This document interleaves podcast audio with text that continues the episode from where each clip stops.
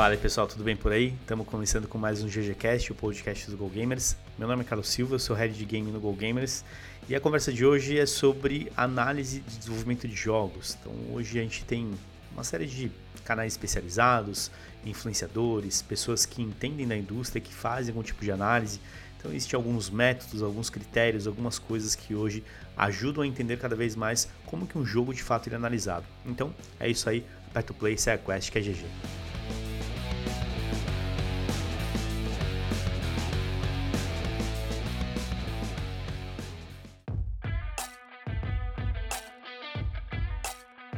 Bom, e aí pessoal, a gente fala sobre um dos assuntos que cada vez mais é discutido por diversas pessoas, né, em diversos setores da indústria de games, que é sobre análise de jogos. A gente sabe hoje que existem diversos profissionais, canais especializados, criadores de conteúdo, né, entusiastas, enfim, um monte de gente falando a respeito né, de um jogo, seja no momento do lançamento ou mesmo depois do lançamento dele, enfim. Mas são análises importantes, né, que são fatores aí que influenciam na compra ou aquisição daquele produto. E a intenção aqui não é apontar talvez o que é o certo ou o que é errado, mas é entender um pouco desse processo e como que ele é realizado hoje.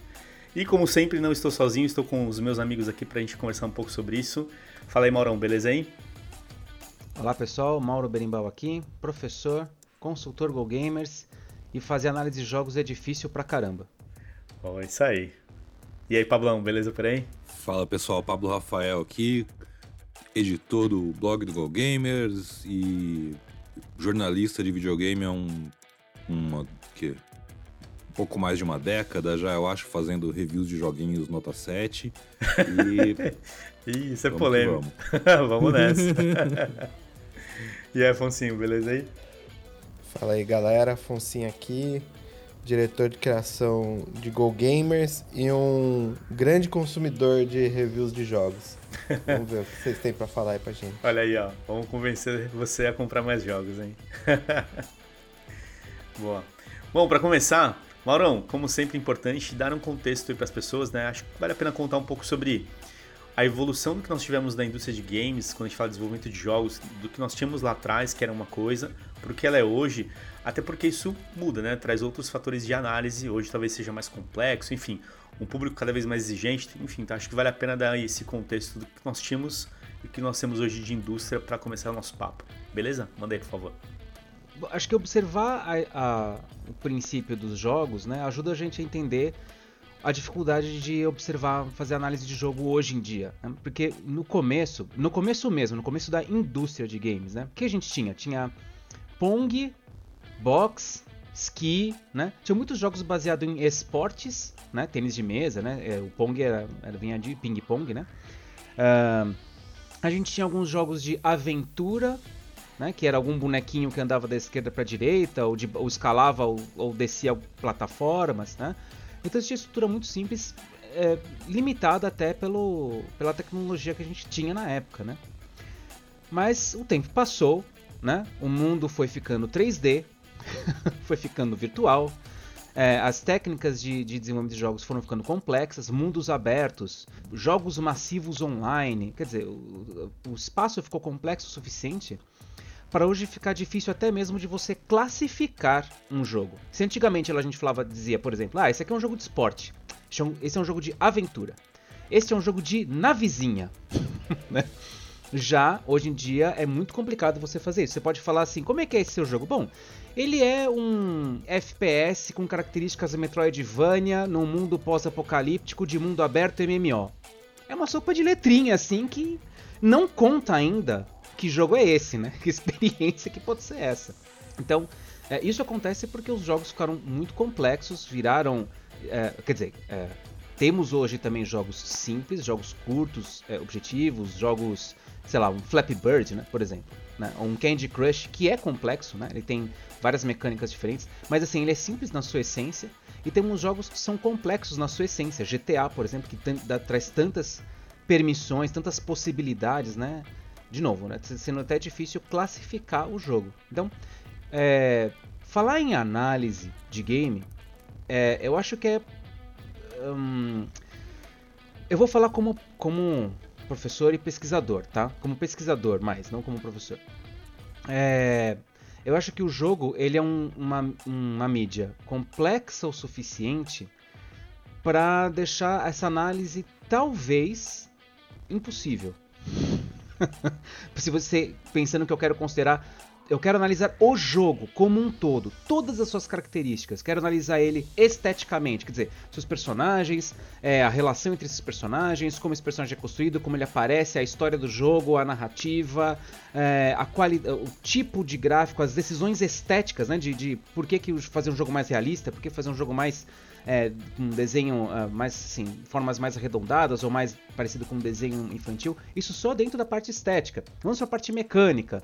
Então, quais são as regras, quais são as ações possíveis, quais são as, os objetivos do jogo, enfim. Eu vou trazer alguns desses aspectos hoje, é, vou tentar, né? Mas corre o risco de eu chegar nessa conclusão, na verdade. Eu acho que é impossível a gente analisar um jogo pela sua pela sua completude. O que me, o que me coloca em xeque, eu acredito, com o nosso amigo Pablo. Porque, porque, ele, porque ele faz análise de jogos, né? é, eu achei bem interessante algumas coisas que você colocou nesse contexto. E eu acho que depois a gente ainda tem. Mas tá tudo errado, mas discordo de tudo, é isso. Não, eu discordo de quase tudo mesmo, mas é. Mas não. Por quê? Porque eu acho que você tá deixando de fora um elemento que vai te facilitar muito a vida nesse sentido quando você lembrar dele. Que é o que eu aposto que você usa com os teus alunos e tal, na, na hora que eles vão fazer TCC e essas coisas. Que é o escopo. Sim, tem jogos que eu seria capaz de. Já, já, já tive essa fase na vida, na juventude, de, sei lá, escrever 20 páginas sobre Tetris, porque estava afim. É... Mas você tem que sempre lembrar da, da, do que eu chamo de a natureza da besta, ou, ou o formato o meio onde você está produzindo esse conteúdo. Uh, as pessoas não vão, infelizmente, ler 20 páginas sobre Tetris, a maioria delas. Elas não vão ler 10 scroll downs no site sobre para descobrir se o jogo é bom ou ruim para elas. Ou assistir 20 minutos de vídeo no YouTube seguidos de alguém falando sobre um jogo específico, sabe? Você tem que lembrar sempre disso. Você tem um espaço limitado. Então você vai acabar escolhendo alguns elementos que se destacaram naquela, na tua experiência com aquele jogo. Seja a, o, o, a parte gráfica, que é uma coisa que é, geralmente é a primeira coisa que você nota, né? Nossa, esses gráficos, ou essa direção de arte, ou sei lá o quê. Ou alguma mecânica muito inovadora, ou uma história muito, muito poderosa, perso personagens e tal. É, você vai muito pela coisa que te marcou na experiência e que é o que você quer destacar, pro bem ou pro mal. Você pode chegar e dizer: olha, isso aqui é muito bonito, é muito legal, mas é horroroso de jogar porque a mecânica é toda quebrada, assim, assim, assado.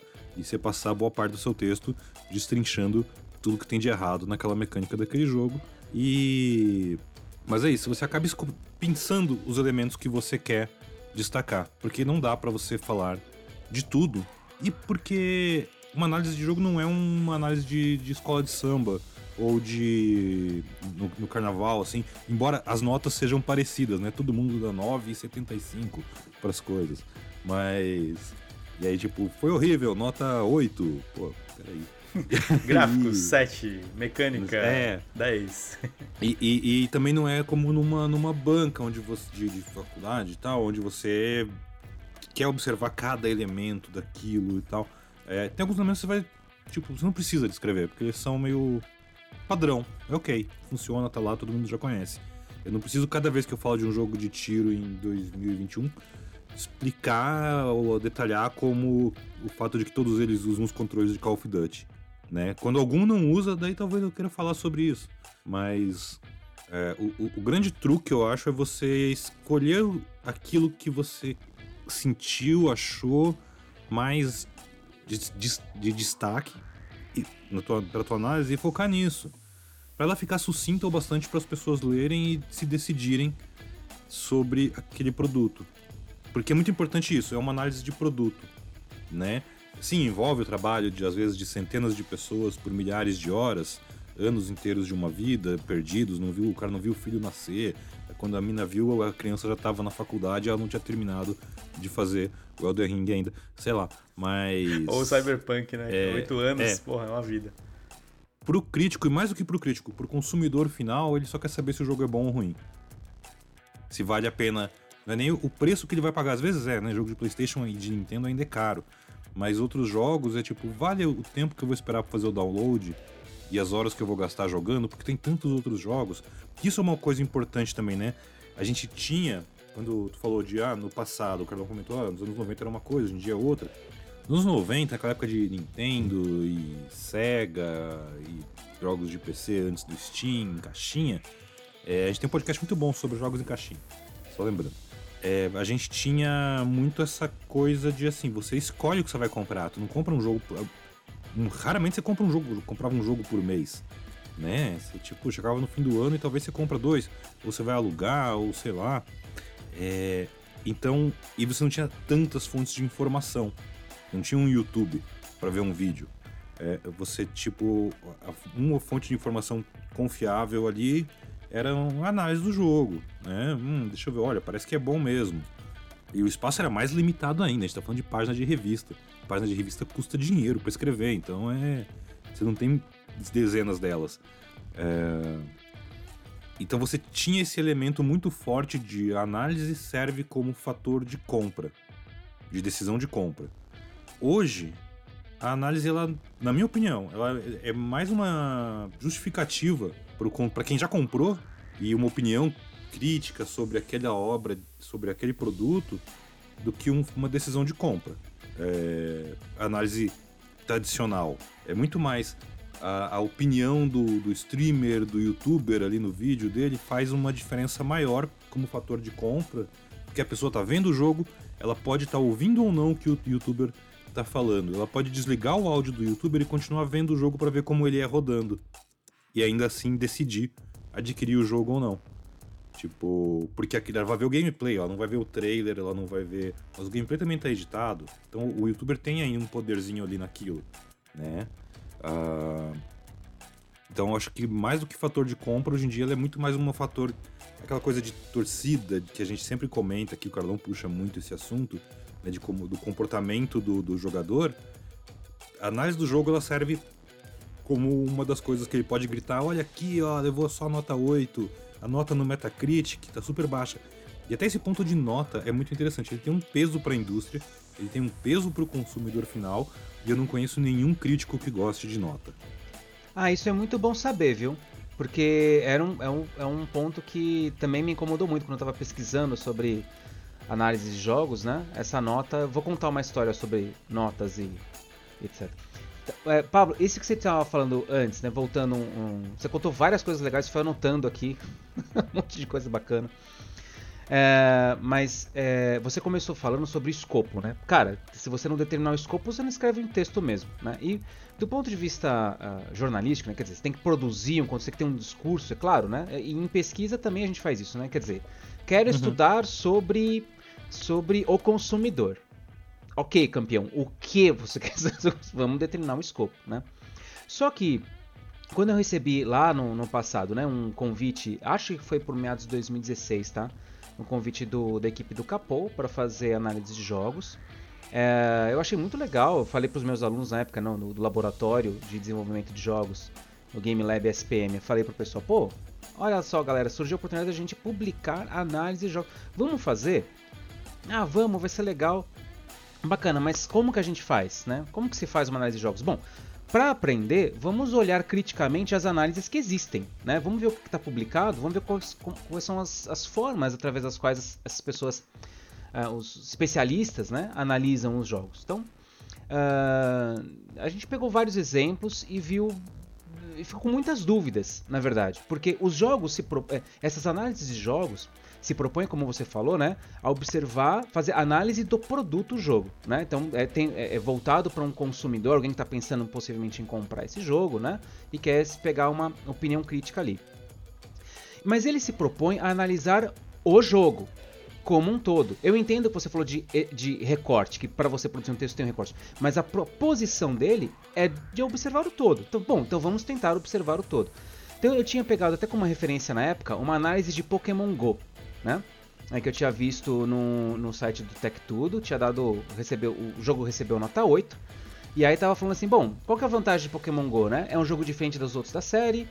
É, é uma proposta mais simples do que os outros jogos Pokémon, então pode decepcionar. Você ainda escolheu uma, provavelmente uma das coisas mais difíceis de se analisar. Não, mas, mas olha só, né? Ele, o cara falou que o Pokémon Go é um jogo diferente, então podia decepcionar as pessoas, mas traz uma sessão de, de nostálgico. É legal a ideia de você capturar um Pokémon de verdade, tem um sistema de pegadinhas que é bacana. O jogo tem só 151 Pokémons na época que a análise foi publicada, então isso pode cansar um pouco, e visuais interessantes.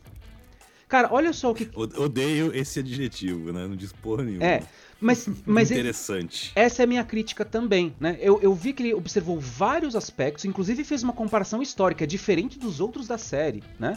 Uh, ele observou vários aspectos para depois chegar no final nota 8. E nós estamos falando de Pokémon Go, que talvez seja um dos jogos mais bem sucedidos da, da série do Pokémon em termos de volume de downloads. É, vou, vou, te contar uma opinião minha, uma percepção minha sobre a, a, essa, coisa, essa, turma, essa, essa turma toda que produz review de jogo, né? É, existe sempre um momento em que é muito difícil você fazer esse tipo de análise como, como crítico quando surge algo que muda tudo. É, eu, eu senti isso quando Minecraft apareceu. Foi o primeiro aqueles milestones da vida onde você olha para trás e pensa, ok, eu sou velho. É, foi quando meu irmão mais velho me disse, eu não escuto nada que tenha saído depois do último do Zoropa do YouTube. Eu não escuto nenhuma banda nova que veio depois disso. Eu soube que ele era velho. Porque todas as bandas que eu ouvia tinham nascido depois disso. Para mim, Minecraft teve esse, esse impacto, assim, foi eu joguei um pouco, eu joguei depois muito quando eu comecei a entender o que era, mas o primeiro momento foi: eu não faço ideia do que está acontecendo aqui, eu não tenho as palavras certas para falar sobre isso. Pokémon Go é um caso desses. Naquela época, tipo, você viu como o cara tá errado. Você tá fazendo um review, eu não faço ideia de quem era, mas é aquela coisa. o cara vai fazer um review de um jogo que, embora seja um Pokémon e tem os bichinhos lá da franquia e tem um apelo enorme para quem já joga, ele também tem um apelo ainda mais amplo para quem nunca encostou num jogo de Pokémon antes. Porque ele tá no, no teu celular, no mundo real, e é isso. É, a pessoa mas, mas falando assim, perfeito. São, aspectos que, que ele considera. Eu quero deixar bem claro, eu não, eu não estou criticando o cri, quem fez a análise, tá? Não, não, eu tô, eu tô explicando assim, é fácil olhar de agora para lá. Claro. E dizer isso, né? Claro, claro. Que eu tô dizendo. É, então você, crítico do Tech Tudo da época, não se sinta ofendido. Isso, isso. É, é, é, Não, mas meu ponto mas... também, tá? Eu não quero deixar. Eu não quero. Uh, eu, eu, estou, eu peguei esta análise uhum. como uma referência de estrutura e de proposta, sim, tá? Sim. ele uhum. olhou vários aspectos e no final deu uma nota, nota 8, né? Então, nota, sabe por quê? Porque por, por dois motivos que se dá nota. Lá fora, se dá nota para jogo porque a indústria se importa muito com o Metacritic, que é aquele agregador de notas. Isso, isso tem impacto até em, em divisão de, de, de lucros e resultados no final do ano em estúdio. Olha, uma das nossas metas é que nosso jogo tenha pelo menos média 8 no Metacritic. Tipo, isso faz diferença. Muito forte, assim, no, por exemplo, na indústria nos Estados Unidos, na Europa. No Brasil, tem um vídeo maravilhoso chamado é, da época do Uncharted 3, que era disso, de é, o, o, jornalista que quebrou o Metascore, que tava todo mundo nota 9, nota 10, 9, 10. Aí um brother lá, mó grilado, porque ele achou o jogo uma bosta. E aí ele. Nota 7. E aí vem toda a imprensa e a indústria. Mataram o cara, you né? Broke the, you broke the Metascore! Hum. Mas, assim, no Brasil, nota importa porque o público não quer ler. O público quer ver a nota e poder defender que o jogo dele tem uma nota mais alta que o jogo do console rival, que não tem nada a ver um com o outro. Olha aqui, Gears of War tem nota 8, enquanto God of War tem nota 9. A única coisa que os dois têm em comum é a mesma sigla. Então, e aí um ponto importante, que aí dúvida, que acho que muita gente talvez tenha isso daí também, e eu tenho essa dúvida. Então falando de nota. Puta, o Mauro é professor aí, melhor do que ninguém. Tem uma prova lá, tenho 10 perguntas, cada pergunta vale um ponto. Uhum. Né? Você acertou, errou e tal, tal, tal, você tem uma nota. Existe hoje, para você dar um 8, dar um 9, dar um 10, critérios, métodos? Como é que chega nessa conta? Como é que chega nesse número, né? Acho que é uma dúvida que muita gente talvez tenha, eu tenho inclusive. É, a maioria dos sites, assim, primeiro que a gente usa assim, notas ou de 0 a 10 ou 5 estrelas, que é um padrão assim que vem aí do cinema e tal. Uhum. E, da, e de, de, É, E, e não de restaurante, né? Restaurante uma estrela já é tipo top. É, estrela Michelana, É, é. depende, depende, Estrela da, Michelin. depende da estrela, é. Por exemplo, em todos os sites onde eu trabalhei, gente, eu tive alguns casos. No, no primeiro blog que eu trabalhei, ele era todo modernão, revolucionário, a gente era alternativo, edge. Então a gente não dava notas com número. A gente estabeleceu um que a gente dava basicamente um joinha pra cima ou pra baixo e os dois tinham o mesmo nome, que era é foda quando era bom ou é foda se o jogo era ruim. Era tudo uma questão de entonação de voz só. É, grande continue, saudades. Mas era um método que a gente e os nossos leitores hipsters adoravam. E, mas que quando a gente tentava aplicar isso para um público mais amplo, não funciona. Aí no UOL, é, hoje em dia no Terra, onde eu tô, e mesmo em revistas que eu- pelas quais eu passei, a gente trabalha a nota como o quê? Um número de 0 a 10. Eu nunca vi o que, que quer dizer o número 0. Mesmo, sei lá, Alien Colonial É, Marines então. eu dei nota 1. Pois é, É. ó, como chega, né? Exato. Como que chega tão baixo? Não sei. É, mas o que acontece? A gente associa um adjetivo ao número. 5 é medíocre. 7 é bom. 8 é ótimo. 9 incrível. 10 imperdível, por exemplo. Né? Então. E por quê? Porque a análise de jogos, esse é um outro ponto importante, tá, gente? Nessa época que você pegou lá pra fazer, Maurão, já tinha, já tava rolando isso. Por isso você ficou meio. Academicamente essa porra não faz sentido. Não faz. Porque é a época pós-jornalismo de games 2.0, pós-Kotaku, Polygons e etc. Onde a análise é subjetiva. É a sua experiência com aquele jogo. Ela é pessoal e subjetiva. Ao mesmo tempo que você ainda está analisando um produto. É confuso. Eu admito, é confuso. Eu cheguei a estudar é, desenvolvimento de, em programação em Unreal Engine. Pra, porque eu achava que, do mesmo jeito que, sei lá, eu saber operar uma câmera me ajuda a entender melhor a fotografia, é, eu saber como é que o cara programou aquilo, ou minimamente como ele programou aquilo, me ajuda a entender o trabalho que ele teve. Mas não é o que a maioria das pessoas da área faz. A maioria pensa como eu, como jogador, o que eu achei desse jogo. É opinião. É opinião. E eu não acho errado, porque. Principalmente quando você pensa que a maior parte das pessoas que trabalha falando sobre jogos formadores de opinião não são nem jornalistas, nem críticos, nem estudantes de arte, nem de, de desenvolvimento, nem, nem de, de TI e tal. Eles são usuários finais com uma câmera ligada na frente deles. É. Então. Mas, E o público se identifica nisso, né? mas Fablão, sobre isso em particular, é, talvez a minha crítica na época, quando eu estava fazendo esse levantamento, não era nem a uma pessoa em particular, é, né? Não é, é, enfim, não estava criticando Conta o esse, nome esse- aí, conta o nome. Não, não, não, não, não, era essa a proposta. Mas era realmente entender isso. Eu também compreendi isso que você falou de, bom, isso aqui então é uma análise subjetiva. Mas apesar de ser subjetivo, ela se posiciona, ela se coloca como uma análise, né? É, e ela tem lá critérios claros, ela estabelece, ela tem um raciocínio ah, científico mesmo por trás, né? Ó, então eu estou observando os gráficos, estou observando o mercado, estou observando a história, estou observando a estética, estou observando a mecânica. Eles, eles estabelecem esses critérios para observar. E é uma forma de você tentar, tentar entender o produto, né? Que você está observando. Um produto que é complexo, como a gente eh, construiu lá atrás, né?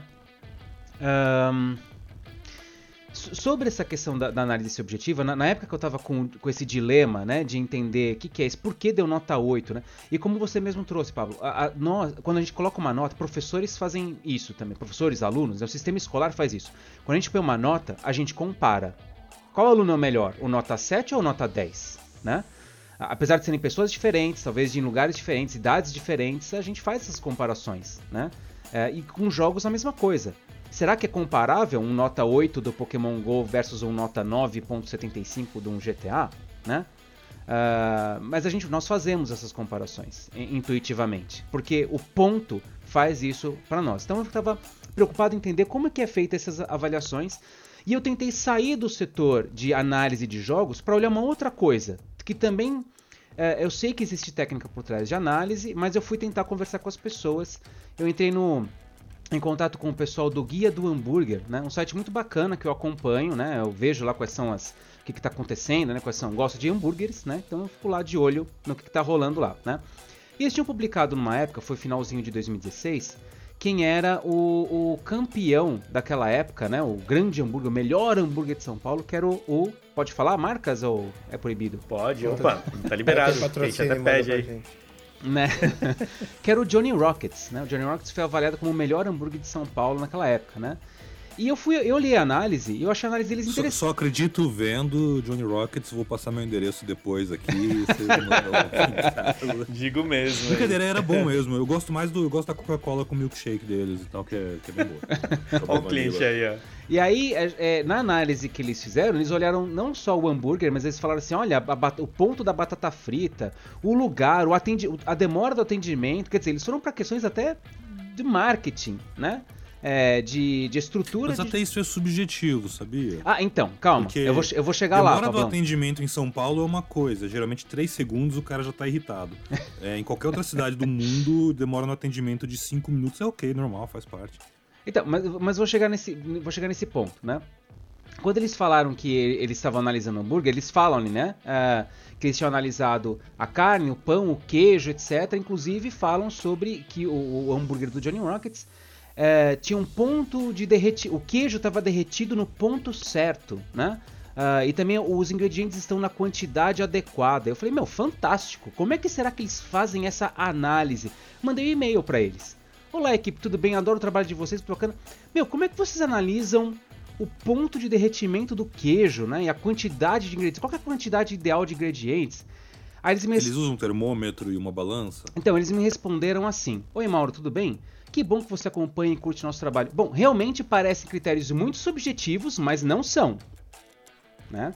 Aí eles falaram: não, o queijo deve estar derretido, porque é assim, o hambúrguer, tal, as quantidades, tem os ingredientes, tem que ter a presença de cada ingrediente sem exageros, faça que eles têm que ser notados, equilíbrio e pau. Eu falei: bom, bacana, né? É, sobre ponto de derretimento do queijo, eu estou passando para vocês aqui, estou encaminhando por e-mail, uma, um- uma iniciação científica que explica os pontos de derretimento do queijo do prato, tá? Porque se for parmesão, são outros pontos de derretimento, que inclusive a indústria usa muito, né? Então, Ah, a- eles te passaram isso ou você passou eu passei e-mail para eles com, com isso, né? O que, que é ponto de derretimento do queijo, né? Ai. Mandei. Aí, aí, aí eu falei assim, mas o que, que é? Vocês falam de quantidade de, de ingredientes, mas isso não, não varia conforme o paladar de quem aprecia? Vocês estão dizendo que não é subjetivo, mas me parece subjetivo, né? Aí depois de Eles te bloquearam. não, depois de duas semanas, eles me responderam, né? Aí falou assim, Mauro, desculpe se não fomos técnicos ou exatos suficientemente. Acho que já tinha um, um vai a merda subjetivo aí, mas enfim, né? Ô, Foi, foi o mais subjetivo cara. de tudo, eu acho. Aí eles falaram assim, mas gostaríamos de ressaltar que a avaliação é feita por um especialista em hambúrguer que já comeu muitos hambúrgueres na vida e tem a capacidade técnica, tem a capacidade técnica mais que suficiente para fazer uma análise e dar a nota final. Olha só, e eu fiquei pensando o seguinte, cara, é isso. O, o cara, você chegou falando que era fã dos caras e eles saíram te odiando. Nossa, Pois é, mas, mas eu ainda sou fã deles, eu ainda acompanho o site e Eu- tal, eu- né? Eu, eu entendo perfeitamente ambos, você e eles. Não, mas veja, eu, eu tava, eu tava numa- num processo de investigação científica, foi tudo em nome da ciência, tá? Então me Uhum. desculpe, equipe do, do Guia do Hambúrguer, eu gosto de vocês ainda, tá? É, eu sei que vocês não gostam mais de mim, não, mas eu gosto. eu de perguntei, eu, eu falei sério sobre a questão de, de usar termômetro e balança, porque eu já vi o Jacan participando de, de da- daquele evento onde você escolhe o melhor pastel de São Paulo e tal. E ele vai com uma balancinha Pra ver se o pastel tem mesmo o peso que tá anunciado, por exemplo. É método. Bom, bacana. né? isso, É- isso- ele tá buscando Você- você é um chefe de cozinha. Exato, questão de usar termômetros. Che- Chefes de cozinha são mais metódicos do que críticos, assim como os desenvolvedores de jogos Ah, não fazem por emoção. Eu acho que essa paleta de cores aqui, Afonso, me deixou feliz. Então, mas aí, É, aí é o não é ponto, assim né, que Pablão? você escolhe, Porque, né? assim, é técnico, né? É uma É. análise técnica. O que a gente Uhum. tava falando aqui, esse exemplo dos hambúrgueres e tal. Não, a crítica nunca é técnica, esse que é o ponto. ah, então, mas É isso aí. Era, era esse o ponto que eu tava querendo chegar, assim, é, a- muitas das análises que eu via de jogos eram feitas tais quais as análises de hambúrguer. Era uma pessoa Sim. que já comeu muitos hambúrgueres, ou desculpa, que já Pera, jogou muitos jogos. Você, você tá falando das análises do Bruno Micali? Não, não tô direcionando a ninguém assim. Não, porque as análises do Bruno Micali são exatamente isso. São análises de jogos feitos por um cara que come muitos hambúrgueres. E, sério, todos É os textos dele tem, referen- ele tem usa referências gastronômicas meio trash, é, para descrever as coisas. Nossa, bacana, eu vou ler, eu não... não... É, é maravilhoso, recomendo. Acompanha o Bruno tá no, Twitter. Hoje em dia ele tá no Twitter, tá no YouTube, com o Fala Mica, e antigamente ele fazia o Voxel, e assim, são textos extremamente é, saborosos, com uma, uma crocância assim engraçadinha e tal. O, tem o que Mikali ele é o melhor comer, né? humorista não intencional que eu conheço, porque eu tenho certeza que ele não faz ideia do quanto ele é engraçado. Seria, Com- seria, com as o, referências seria, dele. seria o Micalha o analista do Guia do Hambúrguer. O Mauro Cara, o. Mikali deve ter altas opiniões. Tem um vídeo dele comendo um Ezequiel inteiro. Ezequiel não é uma pessoa, é aquele sanduíche enorme lá do. do... Isso, por favor, explica pra gente aí. Aliás, olha, olha que referência louca essa. O Ezequiel, ele é daquele restaurante que tem aqui em São Paulo que imita o. o que é meio que temático de Tarantino e tal. é, que ele tem um nome igual às lanchonetes que aparecem nos filmes do Tarantino. E o dono desse restaurante é o Matthew Shir- Shirts. O Matthew, ele é chefão lá da, da NetGel, era diretor da NetGel aqui no Brasil. Mas muito tempo atrás, o Matthew era mais conhecido como o chefe, o editor da revista Super Game Power. É, então, ele é meio que o cara que trouxe crítica de jogos pro Brasil. Olha que volta que louca que eu dei, não intencionalmente. Eu, eu tava fazendo a... tava conversando com o Guia do Hambúrguer exatamente pra entender esse ponto que era da, da questão subjetiva. Big Kahuna. Big Kahuna é o nome da lanchonete. Ah, pronto. Desculpa. Imagina. É, então eu estava conversando com eles exatamente para entender essa questão subjetiva da, da análise. Eu perguntei para eles também sobre pontos, né? Que eles dão também estrelas no, no, pro, pro uma, para as hamburguerias que eles visitam, né? E eles observam vários critérios que talvez sejam interessantes mesmo. Para eles determinar qual é o melhor hambúrguer de São Paulo, eles observam a hamburgueria também como um todo. Então eles olham é, ambientação, preço, itens do cardápio, tempo de espera, qualidade de atendimento, né? E eu fiquei mandando e-mail para eles, discutindo com eles a subjetividade ou quais são os critérios e tal. Até uma hora que eles começaram a dar umas respostas meio secas, né? Tipo, já devia ter um alvo meu, eles estavam tirando. E eu falei, não, pessoal. tava atrás de Eu falei, não, pessoal, obrigado, eu entendi, tá? E aí o que acontece? Eu tinha combinado. Desde então você virou vegano. Não, desde então eu comecei a pensar é, que nós estamos. é, que nós não deveríamos. Nós, laboratório de pesquisa na época, não deveríamos fazer uma análise é, que fosse como um guia do hambúrguer. Tá? Nada contra a análise do guia do hambúrguer, quer dizer, fosse uma análise subjetiva, tá? baseado num, num especialista que já comeu muitos hambúrgueres ou um especialista que já jogou muitos jogos, então eu tenho o direito de dizer né, que, que jogo é bom ou que jogo é ruim. Porque a gente Você, pode. você descreveu, você descreveu todos os formadores de opinião de qualquer coisa. Hoje em dia. Esse é o- um grande ponto. Então, mas a, Todos eles são es- pessoas que fizeram muito daquilo. É, então, mas é- esse também é o meu ponto de crítica, não da. da- ele- não tô dizendo que eles não podem falar ou, analis- ou observar aquilo, criticar ah, ah, aquilo que eles consomem, que eles conhecem, né? Como consumidores conhecem muito. Mas veja, ah, se- a palavra análise, né? E análise, muitas vezes análise crítica, é a forma como isso é construído, ela tem um viés analítico científico, tá? Ah, na- na- como contei para vocês anteriormente. Então o cara tá observando aqueles pontos. Então, é, de, de gráficos, de, de mecânicas, me- como funciona, discutem muitas vezes como funciona a indústria, né? E não estou questionando que eles não têm esse conhecimento. Mas será que não é interessante nós termos um critério de análise? Você trouxe, por exemplo, a balancinha, né? Que alguém vai lá e balan- ba- faz a balança. Será que não tem alguma coisa assim do ponto de vista de game design que a gente poderia trazer para aproximar esses critérios é, de, de jogos para fazer essa construção?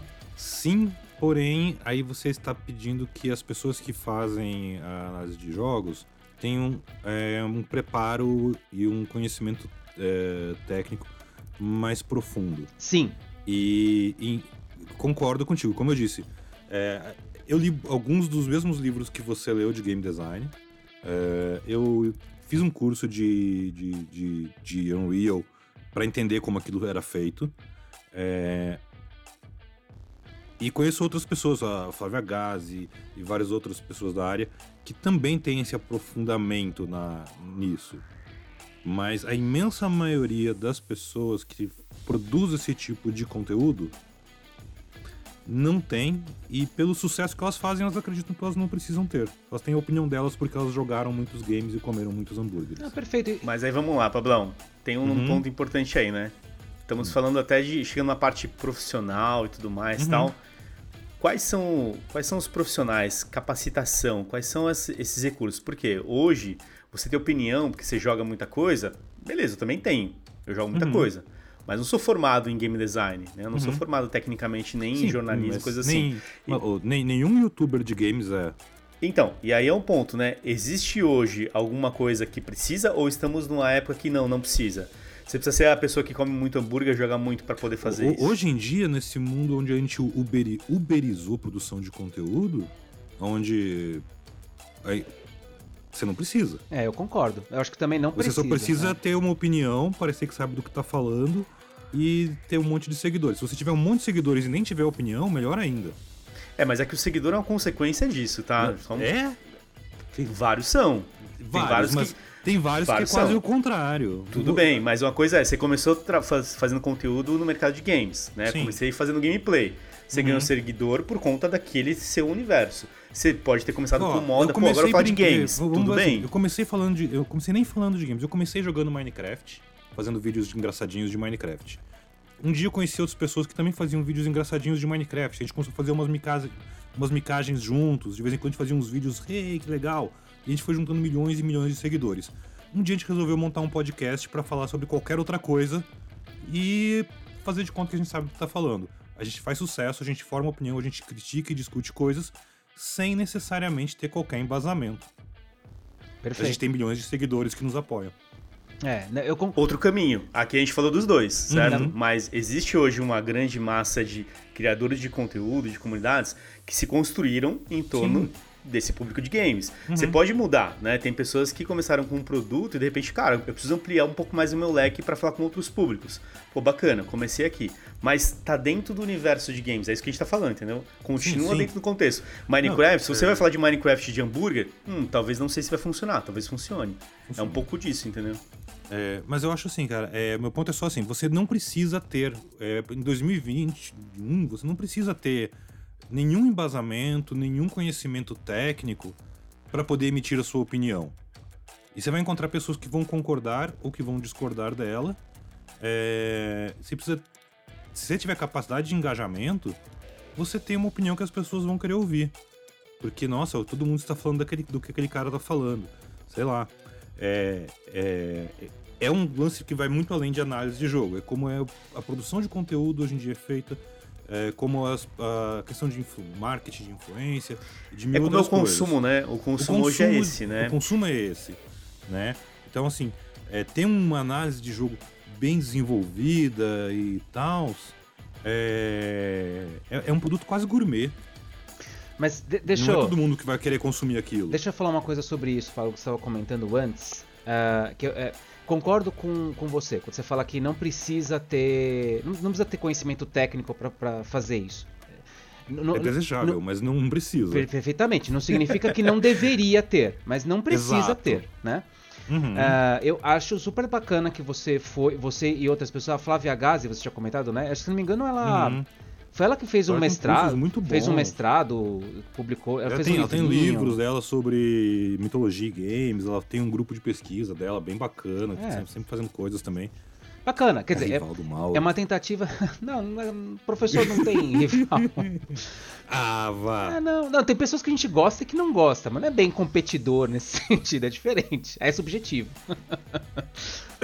Ó o risinho nervoso. Mas bom, é, quando a gente. Eu acho legal que tem, as pessoas estão. ah, os profissionais procurem esse conhecimento técnico, né? De você se melhorar, tentar observar aquele objeto que você tanto estuda. Pode ser música, pode ser hambúrguer, pode ser jogos, né?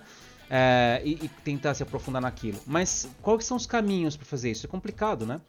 Teve um ponto, Uhum. teve um ponto que você é, trouxe antes, ah, que eu queria resgatar. Você disse assim: Olha, eu preciso ter escopo na minha análise, porque senão eu vou explicar, por exemplo, o jogo Call of Duty e eu tenho que ficar explicando quais são os. con- Não preciso explicar todas as vezes qual que é o- a configuração do controle, o que é um jogo de tiro em primeira pessoa, o que foi a série Call of Duty, porque as pessoas já sabem o que é.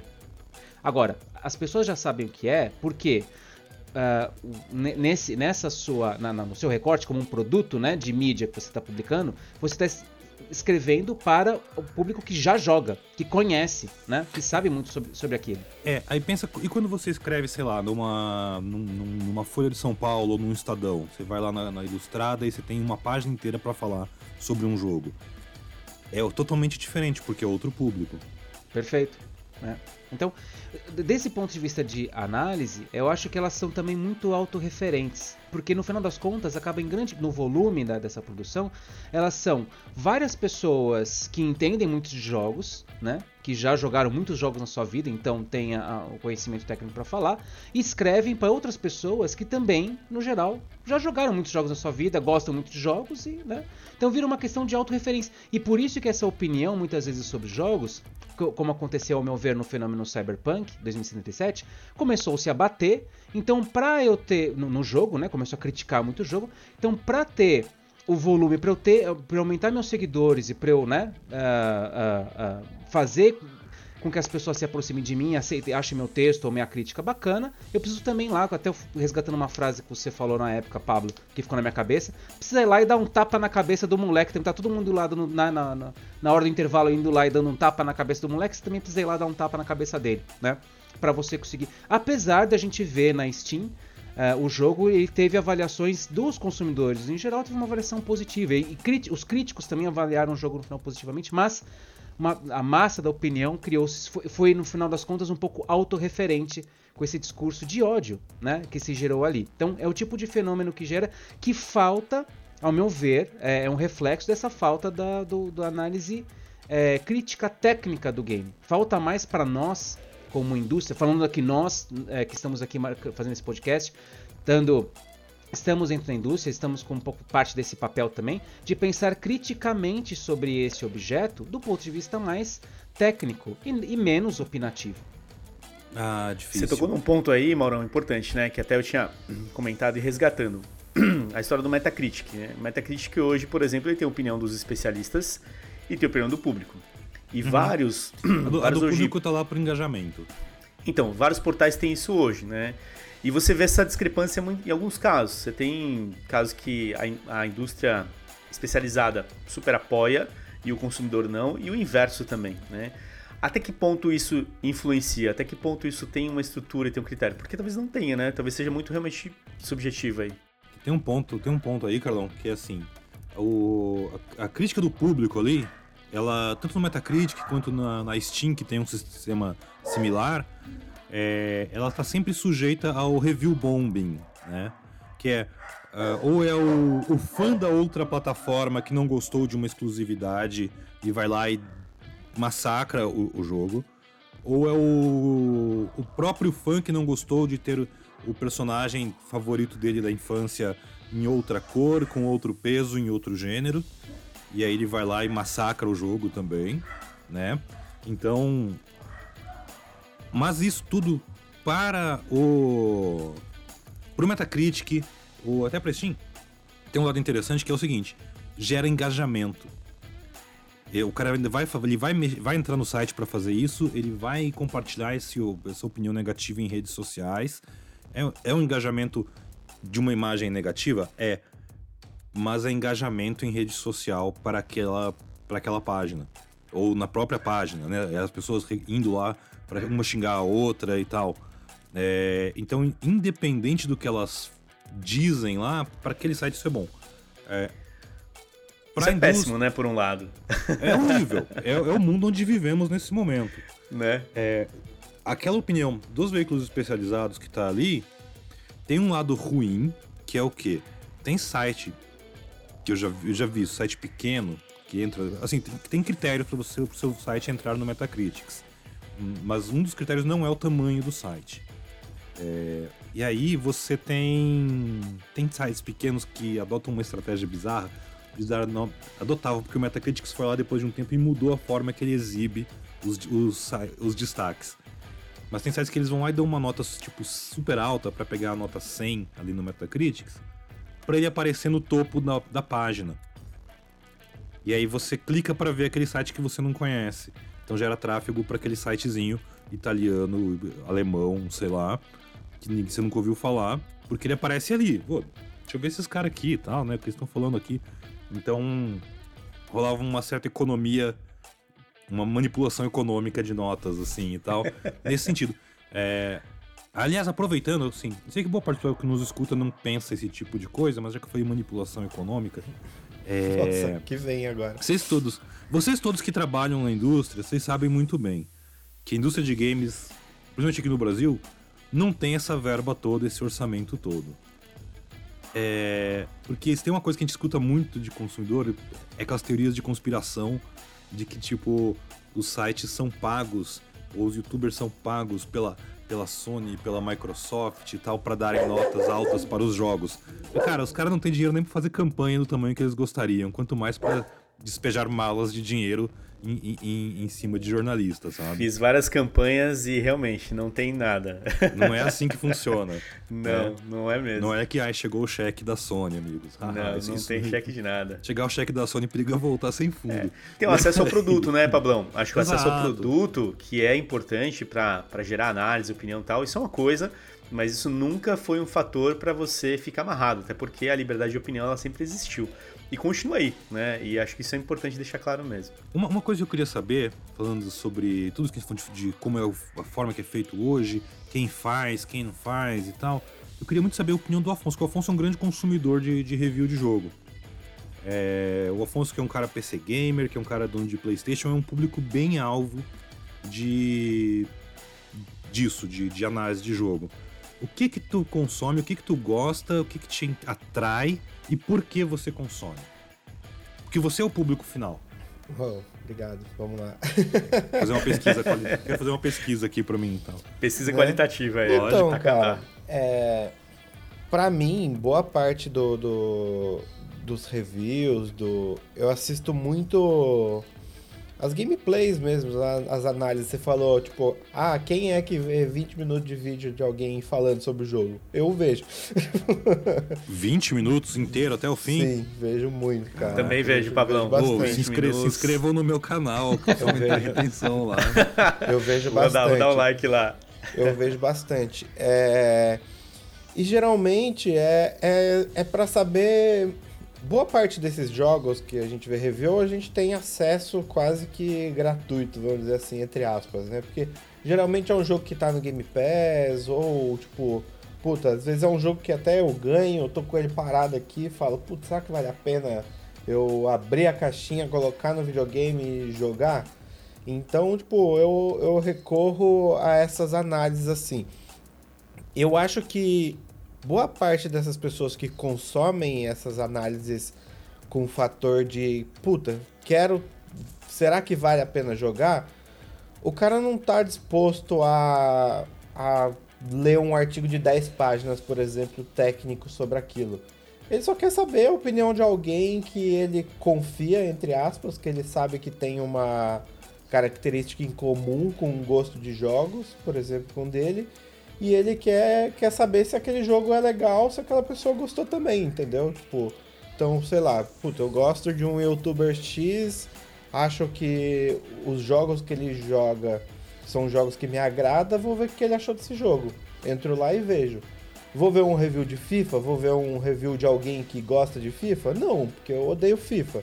Então, tipo, não, ele não tá é, de acordo com o meu gosto de, de, de consumo, assim. Então eu acho que hoje tá tão fragmentado essa, essa parte. Tipo, é óbvio que a gente tem esse- esses portais maiores que falam de tudo, mas eu, eu acho que essas pessoas que falam de todos os tipos de jogos, eles têm que ter uma análise muito mais técnica, porque você não pode impor seu gosto lá, você tem que falar tecnicamente sobre o jogo, se o jogo é bacana ou não. Quando você busca alguém que tá com um fator mais em comum com você, por exemplo, fala, puta, eu vou procurar alguém que gosta de MMO. Eu gosto de MMO. Eu vou atrás de um cara que joga MMO.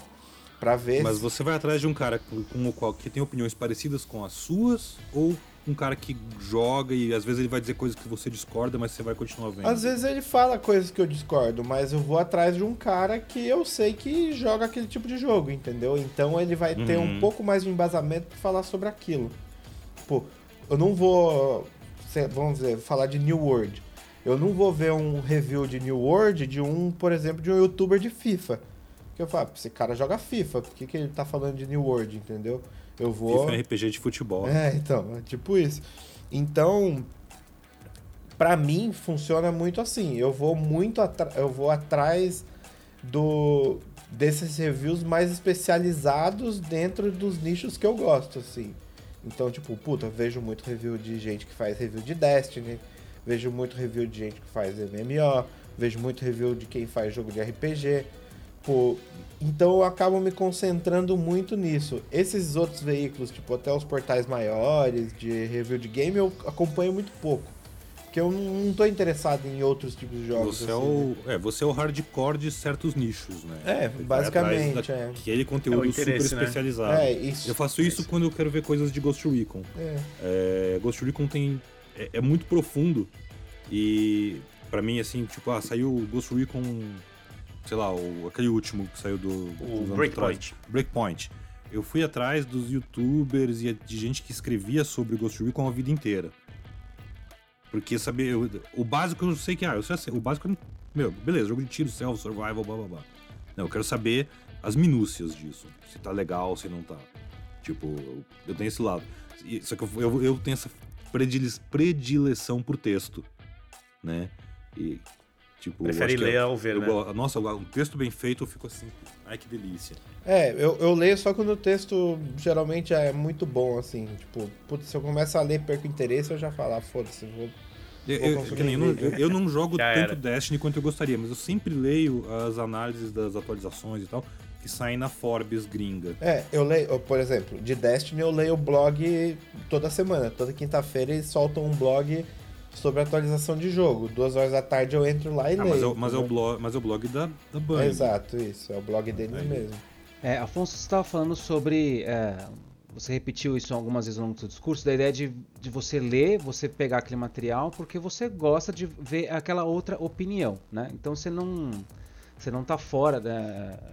Você, você não discorda da ideia de que você está observando também essa outra opinião sobre esse consumo. Um cara que já comeu muitos hambúrgueres, né? E Exato, pode te é. falar um pouco mais. E eu entendo essa proposta. Só que, veja só.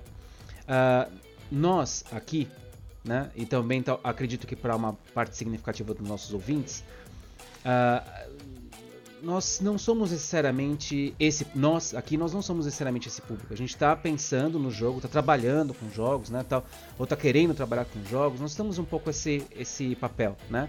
Ah, eu fiquei muito feliz quando o Pablo falou que, poxa, eu eu, eu e outras, disse ele, né? Eu e outras pessoas estamos pesquisando técnicas, desenvolvimento, tal, tal, tal, para melhorarmos como profissional, né? Para entender melhor como é que funciona essa proposta, essa estrutura, esse, esse, esse conteúdo. E é muito difícil achar esse tipo de material hoje, né? Dessa análise é, crítica do jogo, não opinativa, mas talvez técnica. E quando eu quero dizer técnica, não é métricas, não é chata, tá? É tentar considerar que existem diversos aspectos do próprio processo de produção né, que envolve pesquisa, por exemplo, ah, ah, como a pesquisa que foi feita sobre ah, o- as características brasileiras para aquele jogo Max, Max Payne 3, né? Se não me engano, que se passou no Rio de Janeiro e tal. São Teve Paulo, São Paulo. São, São, São ah, Paulo. perdão, foi São Paulo. Então, é, esse, eu lembro de estar jogando aquele jogo e passar por uns lugares que o piso era feito de caquinho de telha. Poxa, isso aí, o alguém pesquisou, cara. Alguém veio no Brasil, alguém tirou foto, né? Teve um processo disso. É, é, na, na mesa, na mesa dos policiais tinha um prato com coxinha, entendeu? Então, Erraram no sotaque só, Maurão não, lá. tudo bem, né? Mas eu quero dizer. Mas não, mas teve um trabalho de produção, no foi bacana processo de mesmo. produção teve pesquisa, teve isso, teve um monte de coisa, mas no final o jogo acabou sendo mal avaliado pelos brasileiros porque caiu no não gostei. Ah, porque isso aqui, coxinha não é assim, sei lá, né? Acaba caindo na, na, na- no- na opinião e não na, na- na- nessa análise crítica do, do, do processo, né? E eu acho isso muito ruim para nós, como indústria, né? Para quem trabalha nessa área, porque ah, a gente ainda está lidando massivamente com o jogo como um produto meramente para entretenimento, né? Como um brinquedo. Enquanto a gente tratar o jogo como um brinquedo, é qual brinquedo eu vou consumir hoje? Qual brinquedo eu vou comprar, né? Gente- essa mídia nunca vai ser levada a sério. Como é que a gente vai querer depois bater na porta de um cliente e falar vender gamificação e não criticar que esse cara fala pra gente, por exemplo, que ah, mas eu não quero fazer um joguinho. Porque é um joguinho que o, o- senso comum entende aquela proposta. Não é um método de educação, não é um método de comunicação, né? Então, desse ponto de vista, essa, esse, esse, essa forma que a gente está tratando o jogo ainda como um brinquedo, eu acho que traz isso, uh, traz malefícios. Eu sinto falta de um, de pontualmente uma análise, é, uma consideração, né, maior mais técnica sobre como é que funciona essa indústria, sobre os processos de produção de um jogo digital, para realmente entender aqueles aspectos, tecnicamente, o que, que aquele autor do jogo quis dizer, como que ele conseguiu passar, ou não conseguiu passar algum aspecto, como que como que um jogo de terror promove o terror através de mecânicas, né? Eu acho esses aspectos, por exemplo, é, que podem ser muito mais estudados para aquele, por exemplo, os fãs de jogos de terror, né?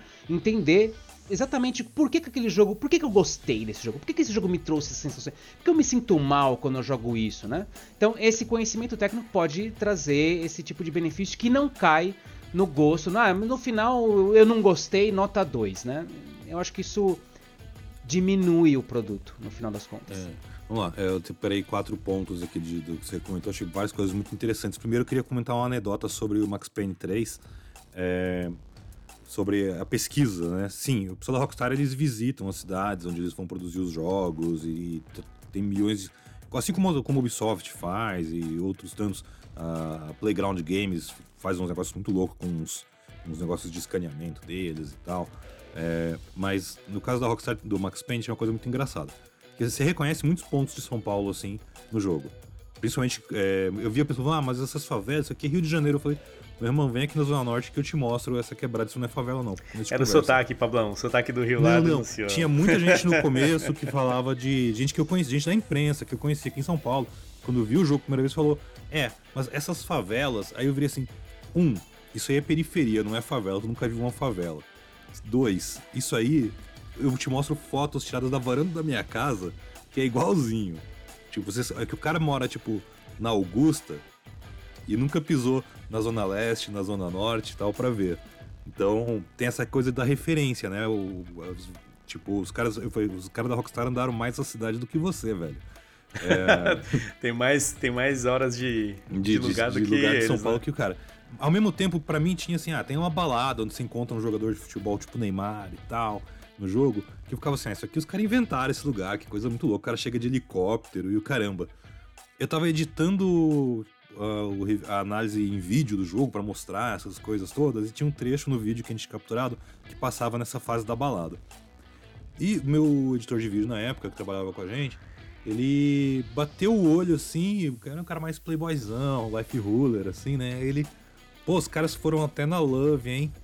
Aí eu olhei assim, aonde? Aí ele, essa balada aí, vou lá direto e tal ali. Sério, esse lugar é real? Ele falou, sim. Falei, caraca, olha só. Tipo, não chega de helicóptero mesmo. Ah, tem gente que chega de helicóptero, eu não, mas, pô. Caraca, desculpa aí. É, então, assim, esse nível de pesquisa é muito legal. E é uma coisa que é comentado, né? Mas os outros elementos que você comentou, eu fiquei pensando. Eu tive uma fase, eu tenho, eu tenho um hobby meu que é que envolve a coisa de, de posicionamento de controle, seja em jogos de tiro, que eu comentei lá no começo, que é todo mundo usa o modelo do Call of Duty hoje em dia. Mas Halo tinha uma outra linguagem antes. E é uma linguagem aquilo na tua mão. E ou desde que começaram a se levar jogos de estratégia para consoles, eu gosto de observar como os comandos são aplicados e tal. E eu poderia discorrer por muitas horas sobre esse assunto, mas eu sei que é um assunto que interessa a poucas pessoas. Eu e, sei lá, mais uma galera que eu não conheço pessoalmente e que não vai achar um texto em português meu em algum lugar sobre isso. Mas, mas Pablo, sobre isso, é, meu ponto é, se você é uma pessoa que estuda interface, você foi lá, estudou interface, uhum. né, entendeu que isso, você usou até o termo técnico correto, isso é uma linguagem de, né, da relação homem-máquina, né, qual é o botão que eu aperto? É como você pegar um joystick hoje e saber num jogo de corrida que o, o, o trigger né, do, da mão direita vai acelerar ou da esquerda vai frear né? Ou as teclas do computador W, A, S, D servem para andar em jogos de primeira pessoa. Isso virou uma linguagem meio comum para quem joga, né? Mas uhum. provavelmente você seria uma pessoa, portanto, que talvez esse conhecimento não precisa estar explícito na sua análise, mas ele estaria implícito. Seria uma coisa que você não olharia, não. Isso ele está. Perfeito. Né? Exato. Né? Não, é que tá. É, esse é o ponto que eu, que eu ia chegar. É que assim, é, tem muitos desses conhecimentos, dessa bagagem que o, que o profissional que faz reviews e tal vai acumulando e por, seja por gosto, por curiosidade ou por sei lá, que ele percebe, ele entende, mas que ele não vai colocar no texto diretamente. Você aborda no texto de várias formas, seja no roteiro do teu vídeo, seja no texto que você escreveu no seu site, seja na reportagem que você fez para um jornal. É, você tem aí você tem o outro elemento que é agora se eu quero ir mais a fundo nisso, aí você vai fazer Maurão igual o Afonso faz com MMO e com Destiny. É, existem no Brasil hoje programas em vídeo e em podcast maravilhosos que vão muito a fundo só sobre jogos de terror. Outros que fazem isso com todo esse aspecto cultural e até de, de indústria e tal, como jogabilidade, como Nautilus. E então, assim, que atendem a esses nichos. Quando eu disse, quando eu comecei a pensar e perceber o quanto eu gostava desta coisa da linguagem, da interface, do controle, do que ela quer dizer, é numa época onde, de verdade, é, eu sabia que eu nunca ia conseguir alcançar essas outras poucas pessoas que estão por aí. Mas. Hoje, talvez se eu começar um, um canal no YouTube chamado Mão no Controle, WASD, sei lá, uma hora eu vou descobrir que existe gente em tudo quanto é canto que gosta, porque da mesma forma que ficou mais fácil fazer conteúdo, ficou mais fácil chegar no conteúdo e encontrar pessoas com interesses em comum. Então é uma, é uma balança né, que a gente tem hoje mudou-se, não tem mais aquele. O, o, produtor de conteúdo e o veículo não é mais um gatekeeper. Então, ah, o conteúdo ficou mais raso. Eu acho que existe mais conteúdo raso, mas também hoje existe lugar para o conteúdo profundo. Você tem que saber escavar para encontrar ele. Em resumo, coma muito hambúrguer, jogue muitos jogos e aí você vai abrir um canal. É, é isso aí, Pablão? É isso aí. A eu, w... eu vou, vou, lançar o AWSD, WSD, um canal novo e tal. Em breve aí, Afonso já trabalha nessa, nessa logo Pô, e tal. Deixa comigo. Nós, cheguei. Cara, de verdade, esse, esse podcast todo serviu pra finalmente eu começar a responder aquele questionário, Afonso. É, então, demorou. Chegou a hora. Olha aí, sucesso. É, enfim, espero que vocês tenham gostado. Nota 8. E, e é isso. Dê a nota aí Não, depois. Mas, né? mas é, esse, lance, esse lance que o, que o Pablão falou da crítica é esse lance de talvez a, essa coisa da crítica especializada tá, mudou o lugar dela. Tipo, ela é, é especializada nichada, assim, tipo. Puta, eu acompanho o canal de galera que faz review de teclado mecânico. Pô, Aí os caras, eles simplesmente, eles arrumam uns teclados mecânicos, bota lá e eles ficam tic, tic, tic, tic, tic, batendo o dedo no teclado, filmando e falar, ah, esse switch, ele é bom por isso, por isso, por isso. Ah, essas teclas são boas por isso, por isso, por isso. O tamanho dele é bom por isso, por isso, por isso. Tipo, não acredito, não, não acredito que seja uma análise extremamente técnica. Não sei se eles têm, tipo, talvez. É de experiência. É, eu né? acho que eles são, tipo, os comedores de hambúrguer, sabe? Mas é, tem é uma, uma base que tá ali mas... atrás e tá acompanhando. Afonso, uhum. mas veja, a pessoa pode ter uma é, experiência, um conhecimento empírico, né? E mesmo assim ser técnico, ser metódico. Não pode fazer assim, clique, clique, clique, clique, clique. Não gostei. Não, peraí, por que você não gostou? Qual que é o problema? Qual que é a crítica, né? Uhum. Quais são os pontos, né? E muitas vezes e esses pontos não podem ser subjetivos. Tem que ser uma coisa que, né? Uh, você olha assim, olha, porque o parâmetro de qualidade de um teclado é que ele tenha um milhão de cliques na vida dele, e esse aqui tem só 900 mil. Pronto, sei lá. é um ponto. Já é um né? critério, né? já, né? Já é um critério. Sim. Bom, pra gente fechar, galera, na opinião de vocês, qual foi aquela crítica que vocês discordaram? Assim, cara, não, não é isso, eu não concordo. Taca aí. Pera aí, a pergunta no sentido assim, do, de todo mundo gostou de alguma coisa e eu não? Ou foi uma crítica que eu li e falei, isso aqui é meu esse maluco? Que você não concorda, assim, não, não tem nada a ver isso daí, não discordo totalmente. Pode ser você mesmo. Nossa, difícil essa pergunta, eu não sei te responder isso. Outra pergunta. a do Pablo você disse que ele tem repertório, né? Vai ser complicado mesmo. Mas não, se o Pablo não consegue responder, é. realmente é difícil. Ah, Vai lá, Porque tem muitas, eu não saberia escolher uma. É. pra mim, acho que recentemente que mais me incomodou mesmo foi a de a do Cyberpunk, né? Acho que eu tive vários é, efeitos. Eu entendi os pontos, né? Acho que a gente também conversou, fez até um podcast só sobre isso, né? Tem, é bem bacana, né? Mas eu acho que ali foi um momento que eu vi as pessoas atacando, né? Uh, inclusive agressivamente, uh, chegou ao ponto do pessoal ser ameaçado, de, dos desenvolvedores serem ameaçados de morte, né? Quer dizer, tem mais coisa por trás dessa história do que só um, um produto de consumo, né? Um produto de entretenimento. Então ali foi um movimento, não foi nem uma análise, acho que foi um movimento crítico com relação ao jogo que eu achei que foi exagerado. Existem jogos piores no mercado que as pessoas jogam e curtem, mas enfim, uh, não, joguei o jogo, tive uma boa experiência, nota 8. boa. Cara, pra mim, uma crítica que ela é quase sempre recorrente, que sempre que, que me que fazem eu fico muito puto, é quando falam que a jogabilidade do The Witcher é muito travada. Eu falo, vai se fuder, tem 120 horas de conteúdo foda ali, tipo, você tá reclamando da jogabilidade, porra. Git good. Não, e é bem bom. É, não, né? porra, bem bom caralho, é bom pra caralho. é bem bom. Mas nota 10 pro The Witcher. Nota 11. Vou botar um a mais aí, pô, pra sobrar pro The Witcher 4. Não, realmente não sei te responder isso.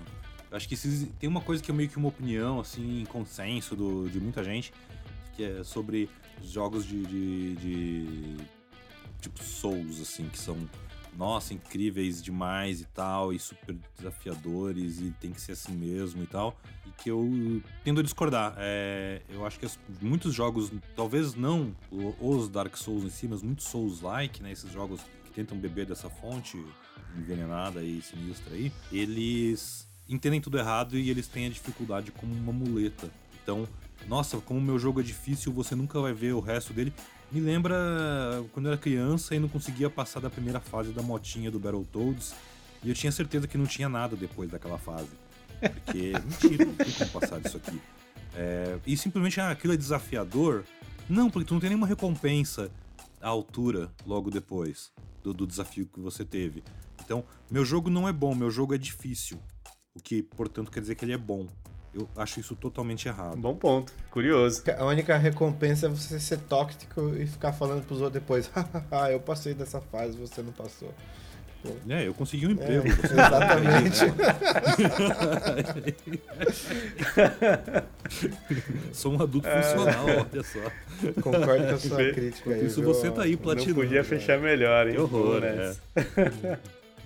E você, e você? Ah, eu ia até pular, galera, pelo Ah, vai lá. Ah, não tenho, cara. Joga bomba aí, lance... não. Vamos lá, mano. É, eu lancei a bomba e tô escapando. Não tenho. Não lembro mesmo. Enfim. Mas o Cyberpunk eu lembro, quando o Maurão comentou mesmo essa questão, porque ele tinha feito uma análise técnica, né? Falei, cara, não, tecnicamente ele, ele é ok e tal, mas a gente trouxe os pontos, né? O que, que a opinião das pessoas naquela hora contaram e que esqueceu tudo aquilo que a gente falou de desenvolvimento, de análise, de estudo de oito anos tal. Foi tudo pro brejo, né? Porque a experiência ela não foi completa para as pessoas, né? Mas o produto em si que foi desenvolvido, que estava ali dentro, tinha coisa bacana, né? Enfim, então acho que também concordo. Acho que ele no Cyberpunk teve é, fui uma das pessoas críticas nesse sentido, né? Mas entendo que como produto ele tinha outras outras coisas ali dentro.